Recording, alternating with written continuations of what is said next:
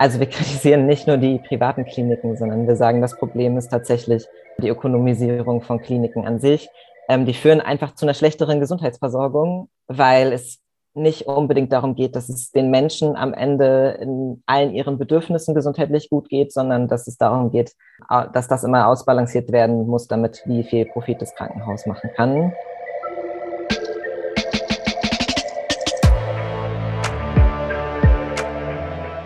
Autonomie im Gesundheitswesen ist ein zentrales Element der vielen Mobilisierungen, die wir meiner Meinung nach durchführen müssen.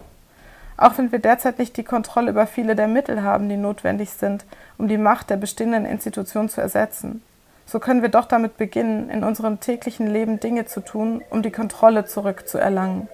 Das ist im Wesentlichen das Prinzip des Gemeinsamen.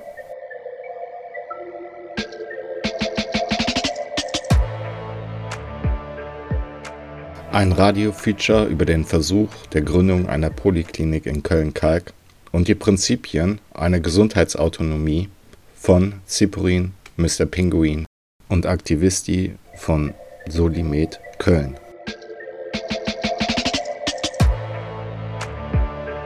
Seit mehreren Jahren arbeitet Solimed Köln an der Umsetzung ihrer Idee, ein Stadtteil-Gesundheitszentrum in Köln aufzubauen. Denn Gesundheit hängt aus ihrer Sicht nicht nur von medizinischer Versorgung ab, sondern auch maßgeblich von den Umständen, in denen ein Mensch lebt. Wir haben mit Mischa und Hanna von Solimed Köln über ihre Erfahrungen bei anderen Stadtteilgesundheitszentren und Polikliniken in Deutschland und Europa gesprochen und haben sie zunächst gefragt, was sie unter einem Stadtteilgesundheitszentrum eigentlich verstehen. Solimed Köln, das steht für solidarische Medizin und das ist eigentlich die Grundidee dahinter, Gesundheitsarbeit irgendwie solidarischer zu gestalten und gesellschaftskritisch. Die Idee von den Stadtteilgesundheitszentren ist also medizinische Grundversorgung zu machen, und zwar stadtteilbezogen, also auf den lokalen Ort bezogen und die zusammen anzubieten mit psychologischer, pflegerischer, sozialer Beratung. Dieses SGZ, Stadtteil Gesundheitszentrum, soll gleichzeitig aber ein aktivistischer Ort sein, also ein Ort für Selbsthilfe und politische Gruppen zum Beispiel, um eben Gesundheitsversorgung und gesellschaftliche Bedingtheit von Gesundheit zusammen zu denken und zusammen zu verändern. Damit sind wir Teil ähm, der Bewegung des sogenannten Poliklinik-Syndikats, das sich deutschlandweit für solidarische Gesundheitszentren einsetzt. Und es gibt solche Zentren schon in Berlin, Hamburg, Dresden und Leipzig. Und in anderen Städten gibt es Gruppen, die anfangen, solche Zentren aufzubauen, wo wir in Köln ja auch gerade dabei sind.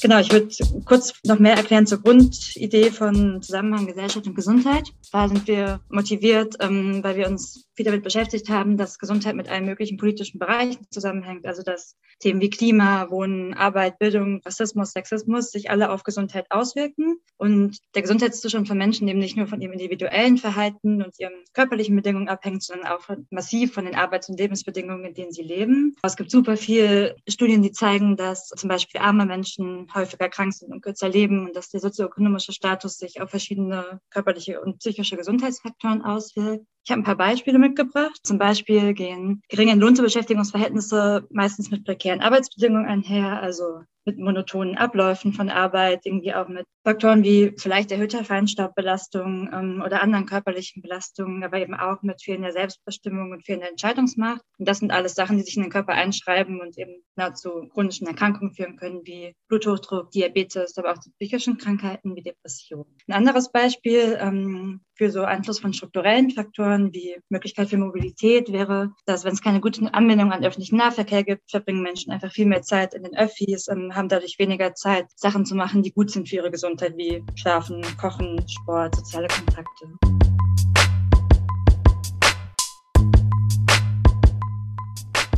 Genau, noch eine andere Ebene, wie sich Gesellschaft auf Gesundheit auswirkt, ähm, werden durch Diskriminierungsformen wie Rassismus, Sexismus aufgrund von sexueller Identität, von Alter oder anderen Faktoren. Und zwar können solche Diskriminierungsformen natürlich ganz konkret körperlich Menschen bedrohen, ne, durch körperliche Gewalt, aber eben auch durch psychosoziale Stressprozesse im Körper.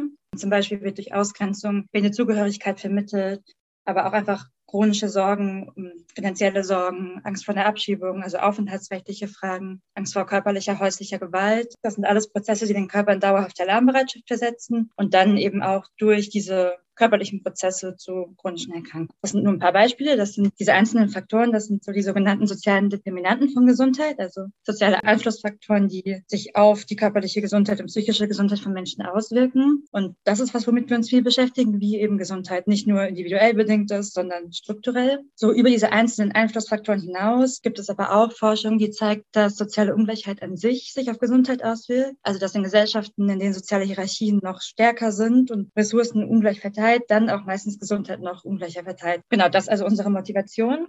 Aus dieser Perspektive raus setzen wir uns dafür ein, einen Ort für Gesundheit zu schaffen, der solche soziale Einflussfaktoren einbezieht und auch ändern will. Das heißt, wir wollen irgendwie gesundheitsfördernde Strukturen schaffen. Wir wollen Ort schaffen, an dem interdisziplinär gearbeitet wird, also PflegerInnen, MedizinerInnen, SozialarbeiterInnen, aber eben auch AktivistInnen, JuristInnen irgendwie kollektiv zusammenarbeiten und gemeinsam diesen Ort bespielen. Hierarchie im Arm und niederschwellig soll das sein. Das klingt natürlich ziemlich idealistisch und deshalb ist es uns irgendwie wichtig, so gut wie möglich mit den Menschen im Stadtteil im Austausch zu sein und auch zu schauen, was gebraucht wird, ähm, welche Art von ja, Gesundheitsarbeit, aber eben auch sozialer und politischer Arbeit Menschen sich da wünschen.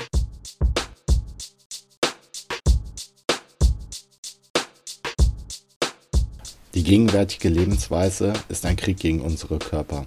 Fast überall sind wir in einem bröckelnden Gesundheitssystem gefangen, das unser Elend und unsere Unterordnung unter die strukturelle Gewalt des Kapitals und eines Staates, der unsere allgemeine Prekarität nur noch verschärft, fördert. Können wir die Kapazitäten und die notwendige Infrastruktur aufbauen, um uns selbst zu heilen und die gesellschaftlichen Bedingungen zu verändern, die uns weiterhin psychisch und physisch schaden?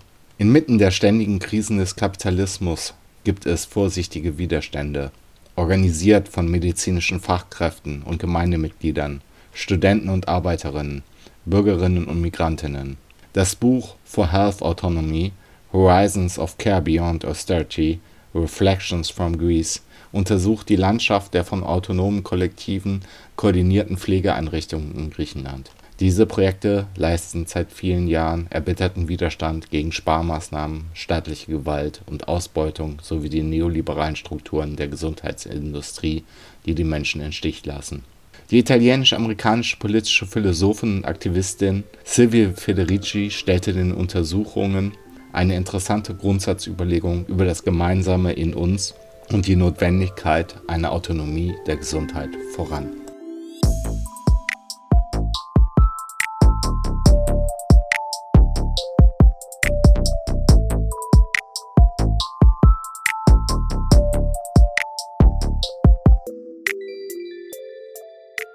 Was bedeutet es, den Begriff des Gemeinsamen in Zusammenhang mit der Gesundheit neu zu erfinden, vor allem in Anbetracht der heutigen Situation?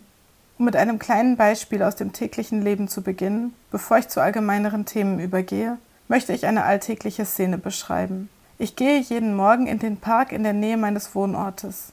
Vor kurzem fand dort ein großer Lauf für Eierstockkrebs statt, an dem mehrere hundert Menschen in blauen Hemden teilnahmen. Sie können sich auch einen anderen Moment vorstellen, vielleicht rosa Hemden für Brustkrebs. Aus dem, was ich über diese gemeinnützigen Organisationen gelesen habe, weiß ich, dass nur sehr wenig, bestenfalls fünf Prozent des gesammelten Geldes tatsächlich in die Forschung fließt. Stattdessen fließt das Geld in die Kassen der Organisationen, die diese Märsche veranstalten.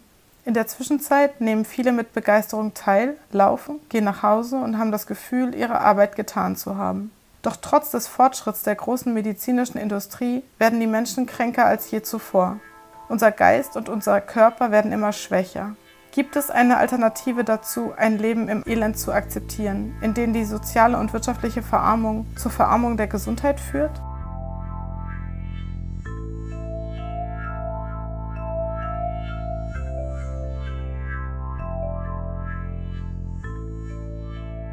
Mir scheint, dass es viele Alternativen oder Möglichkeiten gibt, die uns in den Sinn kommen können.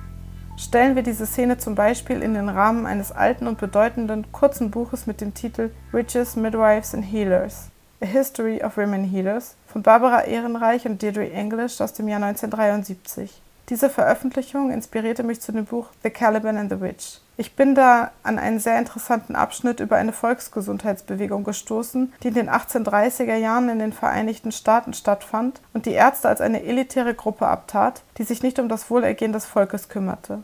Zu dieser Zeit war die Medizin noch sehr rudimentär und umfasste hauptsächlich Techniken des Aderlasses zur Behandlung von Krankheiten aller Art. Der Slogan dieser Volksbewegung lautete Jeder Mensch ein Arzt. In verschiedenen Gemeinden bildeten sich Gruppen und Frauen schlossen sich im ganzen Land zu physiologischen Frauenräten zusammen, um den Körper zu studieren und Formen der Krankheitsprävention zu finden. Sie konzentrierten sich mehr auf die Vorbeugung als auf die Behandlung. Der Gedanke, der diese Bewegung beflügelte, war die Rückgewinnung der Kontrolle über ihren Körper, die Rückgewinnung des grundlegenden Wissens über ihren Körper. Wir sehen in ihrer Organisierung die Erwartung, dass diese Art von Wissen nicht nur von oben kommen kann, sondern von unten kommen muss.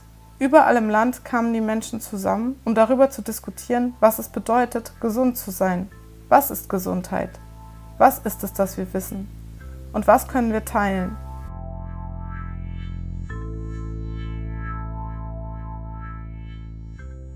Diese Geschichte bietet ein sehr einfaches, aber aussagekräftiges Beispiel für den Unterschied zwischen einem statistischen oder marktwirtschaftlichen Verhältnis zur Gesundheit, bei dem die Leistungserbringer in Form von Institutionen organisiert sind und die Gesundheitsdienste von oben erbracht werden, und einer Auffassung von Gesundheit, die eine von unten aufgebaute Bewegung ist. Diese Unterscheidung war damals sehr wichtig und ist es auch heute noch, in einer Zeit vielfältiger und sich verschärfender Krisen. Autonomie im Gesundheitswesen ist ein zentrales Element der vielen Mobilisierungen, die wir meiner Meinung nach durchführen müssen. Auch wenn wir derzeit nicht die Kontrolle über viele der Mittel haben, die notwendig sind, um die Macht der bestehenden Institutionen zu ersetzen, so können wir doch damit beginnen, in unserem täglichen Leben Dinge zu tun, um die Kontrolle zurückzuerlangen. Das ist im Wesentlichen das Prinzip des Gemeinsamen.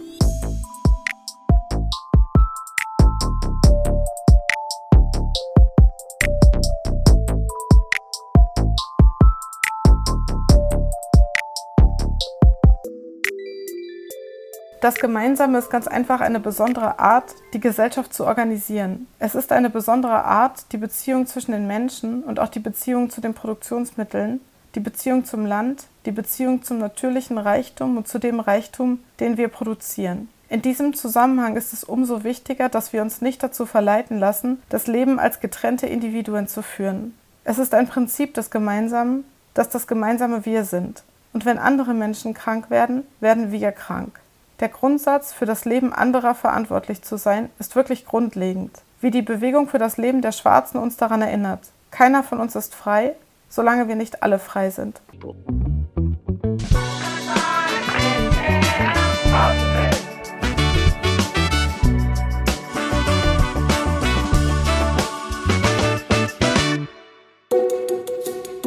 The Black Panthers are one of the most misunderstood civil rights groups in American history. Started in 1966 by Huey P. Newton and Bobby Seale as a way to protect black communities against police brutality, the Panthers are often depicted as a violent organization, but many of their contributions to the communities they served, especially in terms of healthcare, are left out of history textbooks. Zwischen ihrer Gründung im Jahr 1966 und ihrem offiziellen Ende im Jahr 1980 hat die Black Panther Party einen unverwechselbaren Weg in der amerikanischen politischen Kultur eingeschlagen. Alondra Nelson beleuchtet in ihrem Buch Body and Soul: The Black Panther Party and the Fight Against Medical Discrimination geschickt einen unverzichtbaren, aber weniger bekannten Aspekt des umfassenden Kampfes der Organisation für soziale Gerechtigkeit, die Gesundheitsversorgung. Der Gesundheitsaktivismus der Black Panther Party war Ausdruck ihrer politischen Gründungsphilosophie als auch der Erkenntnis, dass arme Schwarze sowohl vom öffentlichen Gesundheitssystem unterversorgt als auch deren Schäden übermäßig ausgesetzt waren. Auf der Grundlage umfangreicher historischer Recherchen sowie von Interviews mit ehemaligen Mitgliedern der Black Panther Party argumentiert Nelson, dass der Fokus der Partei auf die Gesundheitsversorgung sowohl praktisch als auch ideologisch war. Aufbauend auf einer langen Tradition der medizinischen Selbstversorgung unter Afroamerikanern boten die People's Free Medical Clinics der Panther eine grundlegende präventive Versorgung an führten Tests zur Feststellung von Bleivergiftungen und Bluthochdruck durch und halfen bei der Beschaffung von Wohnraum, Arbeitsplätzen und sozialen Diensten. The goal of the Black Panther Party was to expose the problems in the society and then show that they weren't static, that they didn't have to be that way, but that there were ways in which to make those changes that were necessary. In particular, free quality health care was one of the key elements of the program of the Black Panther Party. Cleo Silvers came to the South Bronx in the 60s as a healthcare volunteer and later joined the Harlem branch of the Black Panthers. Now, you know, the South Bronx is the um, congressional district in the United States with the lowest income per capita. It was then and continues to be today. So the conditions in the South Bronx were something that I had never seen before. The area's main hospital was known for its horrendous treatment of its predominantly black and brown patients. In fact, conditions were so bad that in 1970, Silvers took part in a protest where community activists, including the Panthers, occupied the hospital for one day. Lincoln Hospital was known as the uh, butcher shop. Was, conditions were really horrible. People were waiting for 72 hours to get seen. There was no heat in the uh, emergency room. There's really bad stories about uh, Lincoln Hospital and, and what could happen to you if you had to go to Lincoln Hospital. When we talk about the impact of racism and the healthcare system, I mean, there is a long history of medical discrimination. We designed a program to go door to door and really test for diseases like tuberculosis, anemia, diabetes. These are preventable diseases. We'd go in and we there would be an elderly person in, in some apartment who really needed to see a doctor, but they were afraid to go to the doctor. And that's how we would be able to refer them to a place where, where they would be seen and be helped before the illness, whatever illness they have, got too difficult for them. They was in the community educating, offering um, tools to medically empower uh, the Black community. And much of that um, understanding of the Black Panther Party has been written out of the public um, perceptions of the organization. The Panthers' work drew attention to healthcare disparities that COVID 19 has made even more apparent today. And their legacy of community care is carried on by activists like Dr. Ayla Stanford, who founded the Black Doctors COVID 19 Consortium in Philadelphia. April 3rd, 2020, a report came out, Philadelphia Tribune, that African Americans were being diagnosed and dying from coronavirus at rates greater than every other group uh, in our city. We now know that's pervasive throughout the nation. And it was like the first time I sat in medical school, naive, excited. I was realizing my dream, 22, and listening to a teacher say, Yeah, there's these social determinants of health, and Black people have poor health outcomes. They have a shorter life expectancy. They do worse with cancer, hypertension, diabetes, surgery. And so when I heard it on April 3rd, it was like, ding, I've been here before. Only it was 23 freaking years ago that I heard this same story. And I said, no, not this time. I'm not going to sit and listen. I'm not going to internalize that pain and just accept it as truth. I want to change the narrative. The Black Doctors COVID 19 Consortium brought COVID testing and medical aid into Black neighborhoods that typically have reduced access to health care. They've tested more than 26,000 people for COVID 19 and have provided basic health services like flu shots. Now the consortium is holding COVID vaccination clinics for highly impacted communities just like racism is is baked into every other aspect of, of capitalism in this country. It's baked into the healthcare system. Um, and I think because of that, the free and equitable access to healthcare has always been a part of the Black freedom struggle, especially during the civil rights movement. And I think if we're ever to um, you know, change the healthcare system in this country, we have to um, learn from the civil rights movement and, and, and the folks who, who fought for free and equitable access to healthcare in the past. Die Reflexionen von den Selbstorganisierungsprozessen seien es in den 70er Jahren der Black Panther Party bis heute in den USA, der schwarzen Communities im Kontext der Corona-Pandemie, über die Erfahrungen während der Austeritätsmaßnahmen in Griechenland, den Free Solidarity Clinics für Migrantinnen und für Menschen ohne Krankenversicherung erscheinen vielleicht zunächst ein wenig weit weg. Jedoch die Krise des Gesundheitswesens, wie sie Spiegel, Bild und eigentlich alle Politikerinnen aller Parteien inzwischen selber konstatieren, verweist auf die Zuspitzung der Frage Profite oder Gesundheit einer globalen Krise der sozialen Reproduktion. Von Mischa und Hannah, welche zentralen Fehler sie im deutschen Gesundheitswesen sehen.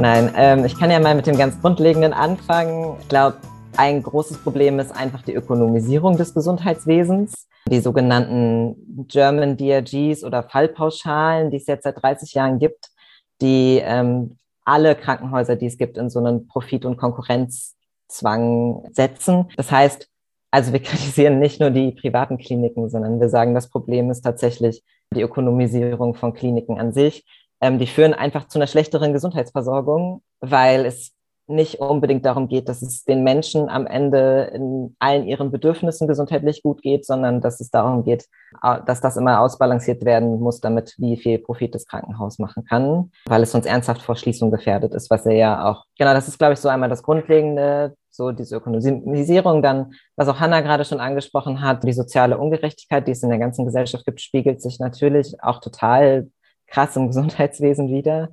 Und auch da meinen wir jetzt nicht nur das Zwei-Kassensystem, auch wenn das schlecht ist, sondern auch einfach an sich, dass Leute Heilmittel selber bezahlen müssen. Und Heilmittel kann Physiotherapie sein, Heilmittel kann die Vorlagen sein, kann das Pflegebett sein, Heilmittel kann der Pflegedienst sein. Und da werden immer nur Teile übernommen. Also es gibt ohne Witz Menschen, die die Pflegeversicherung als eine Teilkaskoversicherung bezahlen und das mit äh, bezeichnen und das mit Autos vergleichen. Ich kriege immer die Vollkrise, wenn ich sowas höre. Dann ist es natürlich auch so die Frage, wer kriegt überhaupt Zugang zu Gesundheitsleistungen, weil das total davon abhängt, ähm, wie viel Geld Leute haben, aber auch wie viel Wissen Leute haben. Also auch da spielt Bildung eine super hohe Rolle. Und dann spiegelt sich diese soziale Ungerechtigkeit natürlich auch darin, wer dann am Ende zum Beispiel die Pflegearbeit macht. Also ein Großteil aller pflegenden Angehörigen zum Beispiel sind Frauen, die das dann ungeltlich leisten, weil unser aktuelles System das nicht auffangen kann, die Arbeit, die da ist.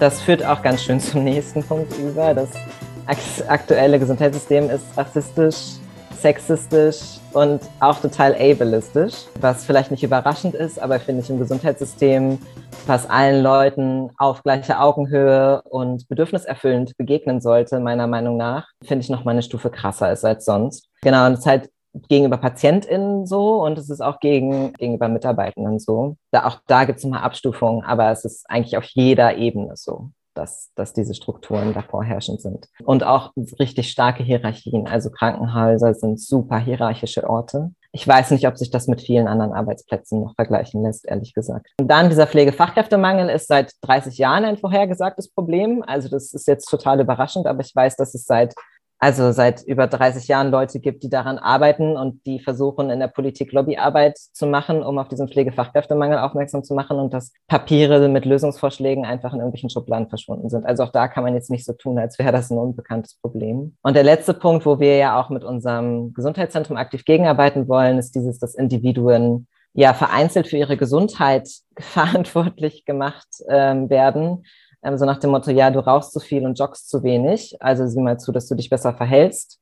Und ich finde, das hat auch so was Katholisches, ehrlich gesagt. Das ist so ein bisschen wie Strafe Gottes für ein unmoralisches Leben, dieser Gesichtspunkt. Aber statt dass dann halt systemisch geschaut wird auf die Punkte, die Hanna auch gerade genannt wird. Und daraus folgt auch, dass es total wenig Zusammenarbeit gibt und alle irgendwie sich ihr eigenes Süppchen kochen und die PatientInnen von hier nach da geschickt werden, anstatt dass sie an einem Ort eine gute Gesundheitsversorgung haben oder dass es eine Person gibt, die sie durch das Gesundheitswesen auch leitet. Und es ist tatsächlich eine gute Versorgung, sich zu gestalten, ist ein Arsch voller Arbeit. Und wer das nicht mehr kann oder nie konnte oder wer niemanden hat, wo das für einen macht, der hat halt Pech gehabt. Für Solimed Köln ist die Initiative für ein Stadtteil-Gesundheitszentrum in Köln-Kalk mit dem großen Ganzen verbunden, mit einem radikalen System Change. Sie sprechen in ihrem Konzeptpapier davon, wer gesunde Lebensverhältnisse für alle Menschen will, muss das Thema Gesundheit zu einem grundlegenden Prinzip gesellschaftlicher Entwicklung machen und in alle Politikbereiche Bildung, Umwelt, Arbeit, Wirtschaft und Stadtplanung einbringen. Wir wollten von Hanna wissen, inwiefern ein Stadtteilgesundheitszentrum ein konkreter Schritt zum System Change sein kann. Doch zunächst wollten wir von Soli mit Köln wissen, warum das Stadtteilgesundheitszentrum nach Köln-Kalk kommen soll.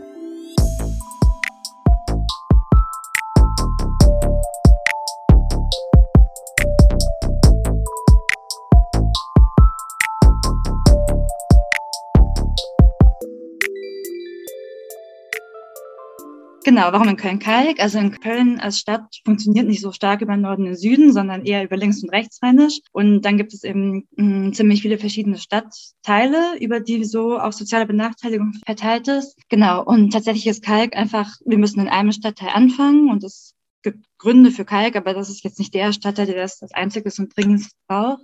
Genau, und tatsächlich haben wir uns aber ähm, angeschaut, wie solche sozialen Einflussfaktoren, aber auch Gesundheit, Zugang zu Gesundheitsversorgung in Köln verteilt sind. Und Kalk ist tatsächlich ein Stadtteil, wo viele Menschen schlechten Zugang zu Gesundheitsversorgung haben, also wo es auch einfach eine schlechtere ärztliche Versorgung gibt unter anderem und wo viele Menschen von Benachteiligungen hinsichtlich soziale Determinanten von Gesundheit wie Arbeit, Bildung, Grünflächen betroffen sind. Genau, und gleichzeitig ist Kalk ein Stadtteil, zu dem auch einige Menschen von uns Bezug haben. Und deshalb ist das gerade der Ort in Köln, den wir anfangen kennenzulernen und zu schauen, ob da ein SGZ zu kann.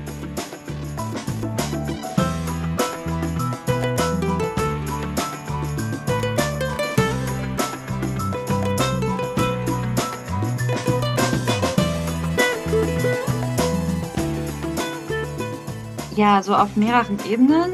Also zum einen ist unsere Revision, krankmachende Bedingungen, Lebensverhältnisse zu benennen erstmal und sichtbar zu machen und dann dadurch im nächsten Schritt auch zu verändern. Also wenn Personen irgendwie zu uns in die medizinische Versorgung oder psychologische Beratung kommen, dann zum Beispiel auch zu sehen, dass die, ich weiß nicht, dass die Frau nicht nur Husten hat, sondern auch häusliche Gewalt erfährt, sie vielleicht mit anderen Betroffenen zu vernetzen, sie vielleicht an die Frauenberatungsstelle weiterzuleiten, wo sie auch einen Raum findet, das, was sie selber erfahren hat, irgendwie zu kollektivieren und ähm, sich vielleicht irgendwann, wenn sie das möchte, politisch zu engagieren, so im Idealfall natürlich. Oder generell, genau, also bei ähm, gesellschaftlichen Faktoren, die sich auswirken auf die individuelle Gesundheit von Menschen, sichtbar zu machen, dass sie mit größeren Zusammenhängen zu tun haben. Natürlich passiert trotzdem konkrete medizinische Versorgung von den Einzelpersonen. Es muss sich nicht jeder politisch engagieren, jede Person, die einmal versorgt werden möchte. Aber genau, die Idee ist, quasi zu sehen, was Menschen krank macht und durch das Benennen das irgendwie auch verändern und angehen zu können. Es gibt da so eine nette Geschichte aus Hamburg, die immer wieder erzählt wird.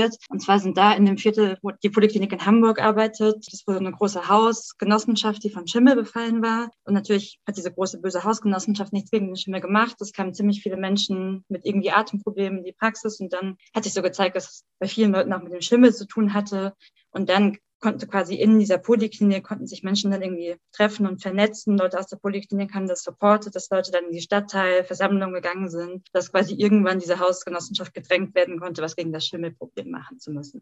So kann das konkret vielleicht aussehen. Also die Idee ist, über die Unterstützung von Einzelfällen hinaus sollen kollektive Probleme erkannt, benannt und wenn möglich verändert werden. Das ist so die eine Ebene, wie wir im Idealfall was zu System Change beitragen wollen.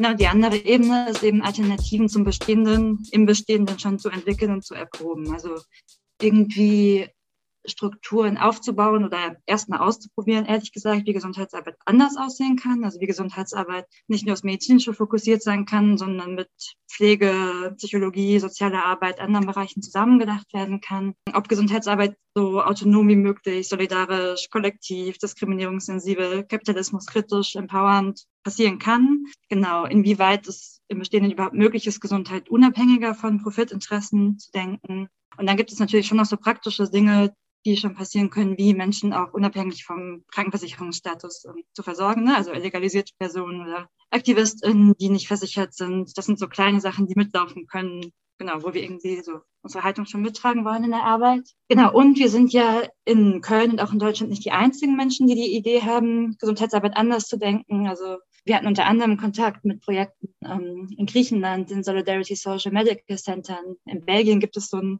ich glaube sogar ziemlich tragendes System, das nennt sich pour le Peuple. Das sind auch so stadtteilbezogene Gesundheitszentren. Eine Person aus unserer Gruppe hat im Libanon in einem Migrant Community Center irgendwie asylbezogene, empowernde Gesundheitsarbeit kennengelernt und war davon super inspiriert. Und das, das ist Teil unserer Arbeit, uns irgendwie an anderen Orten zu inspirieren und mit denen zu vernetzen. Unsere Vision ist, dass über die konkreten einzelnen Projekte im Stadtteilgesundheitszentrum hinaus wir irgendwas beitragen zu einem gesellschaftlichen Prozess, der so Kritik im Gesundheitssystem, aber eben auch im Verständnis von Gesundheit ähm, irgendwie bewusst macht und krankmachende Verhältnisse überwindet und das dabei eine konkrete Praxis aufbaut und ausprobiert, sowohl zur Gesundheit als eben auch auf politischer Ebene.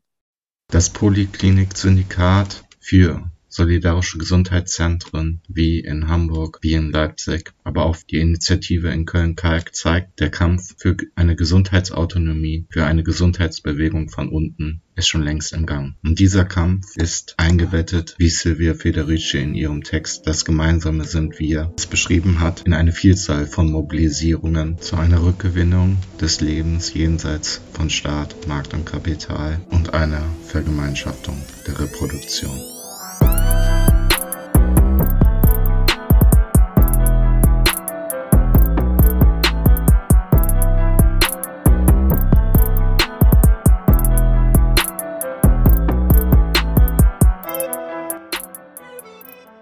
Die Durchsetzung des Prinzips des Gemeinsamen ist wichtiger denn je, da wir Zeugen eines großen Angriffs auf die gesamte Erde und die sozialen Gemeingüter sind.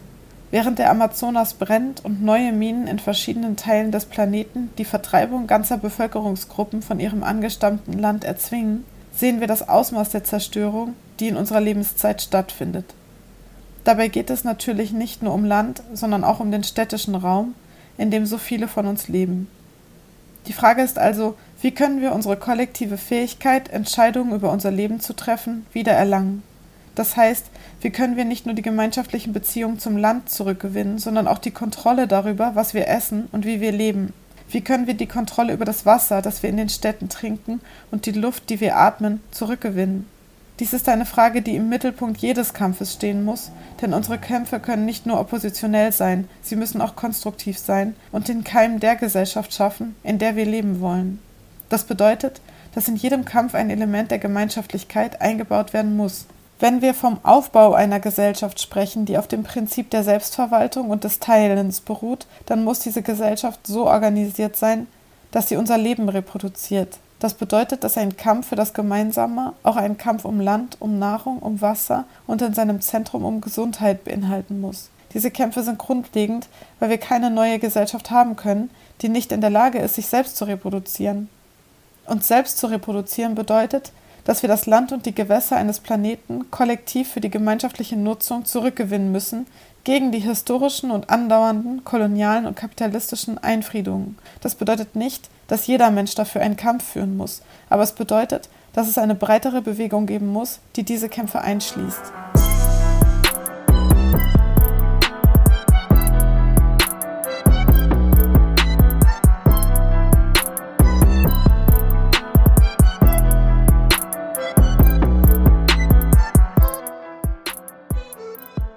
Die Vergemeinschaftung der Reproduktionstätigkeiten auf allen Ebenen ist sehr wichtig, um das Überleben zu sichern und um nicht vollständig vom Markt und vom Staat abhängig zu sein, was unsere Reproduktion betrifft. Wenn wir die Erfahrung der Kämpfe der Werktätigen, anarchistischer oder nicht anarchistischer Kämpfe aller Art in der Geschichte der Arbeiterbewegung der Vereinigten Staaten betrachten, zeigt sich das gleiche Muster, wenn ein Streik eine revolutionäre Dimension annimmt. Ich spreche von jenen Momenten, in denen der Streik über das gewerkschaftliche Muster hinausgeht, wenn die Leute wissen, dass es das ist, dass sie nicht nachgeben werden. In diesem Moment ändert sich die Art und Weise, wie die Menschen ihr tägliches Leben reproduzieren. Mit anderen Worten, die Menschen treffen sich nicht nur an der Streikpostenkette, sondern im gesamten Spektrum ihrer Reproduktion. Sie teilen Lebensmittel, tauschen Dienstleistungen aus und teilen alle Ressourcen, die sie haben. Nur mit der Solidarität, die aus der gemeinsamen Nutzung entsteht, können wir der Polizei, den Bossen und dem Staat die Stirn bieten. Eine weitere grundlegende Frage ist die Zeitlichkeit. Wir müssen langfristig über den Kampf nachdenken, die zeitliche Dimension der Ausrichtung unserer Bewegung. Wohin werden wir gehen? Was sind unsere Endziele? Sobald wir einen längerfristigen Ansatz verfolgen, stellen wir fest, dass wir diese Ziele nicht erreichen können, wenn wir nicht über eine bestimmte Art von Reproduktionsinfrastruktur verfügen.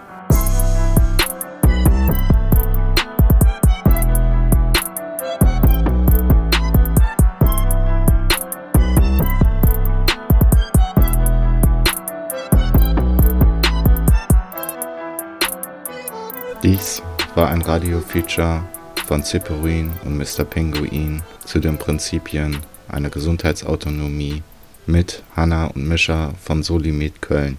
Weitere Informationen zur Poliklinik, zu Stadtteilgesundheitszentren findet ihr unter www.poliklinik-syndikat.org und solimed-köln.de. Armut macht krank. Was so viel bedeutet wie, wer in ärmeren Verhältnissen lebt, wird schneller und häufiger krank. Es gibt für viele Großstädte auf der Welt Zahlen, die genau das zeigen. Menschen in verschiedenen Stadtteilen haben eine unterschiedliche Lebenserwartung, teilweise bis zu zehn Jahren und mehr. Diese unterschiedliche Lebenserwartung ist also einfach nur abhängig davon, wo und in welchen Verhältnissen Mensch lebt. Was zählt denn nun aber alles zu den Verhältnissen, in denen wir leben? Da gibt es zum Beispiel die Verhältnisse, in denen wir wohnen, die Verhältnisse, in denen wir arbeiten, aber zum Beispiel auch die Frage, wie viel Geld wir zum Leben zur Verfügung haben oder ob wir uns diskriminiert und ausgegrenzt fühlen. All diese und noch andere Lebensverhältnisse bestimmen also sehr stark, wie gesund oder krank wir sind bzw. sein können, und sie sind leider nicht gleich verteilt. Zum Zusammenhang von Lebensverhältnissen und Gesundheit forscht die Weltgesundheitsorganisation seit vielen Jahren. Einer, der da von Anfang an mit dabei ist und sich mit die meisten Gedanken dazu gemacht hat, fragte mit Blick auf die Ergebnisse einmal, warum Menschen behandeln und sie dann in die Verhältnisse zurückschicken, die sie krank gemacht haben. Seiner Meinung nach müssen wir also wohl die Verhältnisse ändern, um besser gesund sein zu können. Individuelles Verhalten und die jeweiligen Lebensverhältnisse sind selbstverständlich nicht getrennt voneinander zu sehen. Wir von der Poliklinik meinen dazu, dass Verhalten jedoch meist vor dem Hintergrund der Verhältnisse passiert und sind ebenso wie die Weltgesundheitsorganisation davon überzeugt, dass die Verhältnisse, in denen wir leben, den größeren Einfluss auf unsere Gesundheit haben. Darum wollen wir in unserem Stadtteil Gesundheitszentrum auch nicht nur ambulante Versorgung leisten, sondern auch eng mit dem Stadtteil zusammenarbeiten. Wir organisieren solidarische Angebote, versuchen zu erfahren, welche Verhältnisse für die Menschen vor Ort wichtig sind, entwickeln entsprechende Präventionsprojekte und führen sie gemeinsam durch. Wir von der Poliklinik sagen, unsere Lebensverhältnisse haben einen sehr großen Einfluss auf unsere Gesundheit. Darum muss Gesundheitsvorsorge oder Prävention auch genau dort ansetzen, an den Verhältnissen. Gesundheit ist politisch. Auch wenn die momentanen Machtverhältnisse in unserer Gesellschaft die bestehenden Verhältnisse eher aufrechterhalten, sind sie doch menschengemacht und können verändert werden. Lasst uns die Verhältnisse zum Tanzen bringen.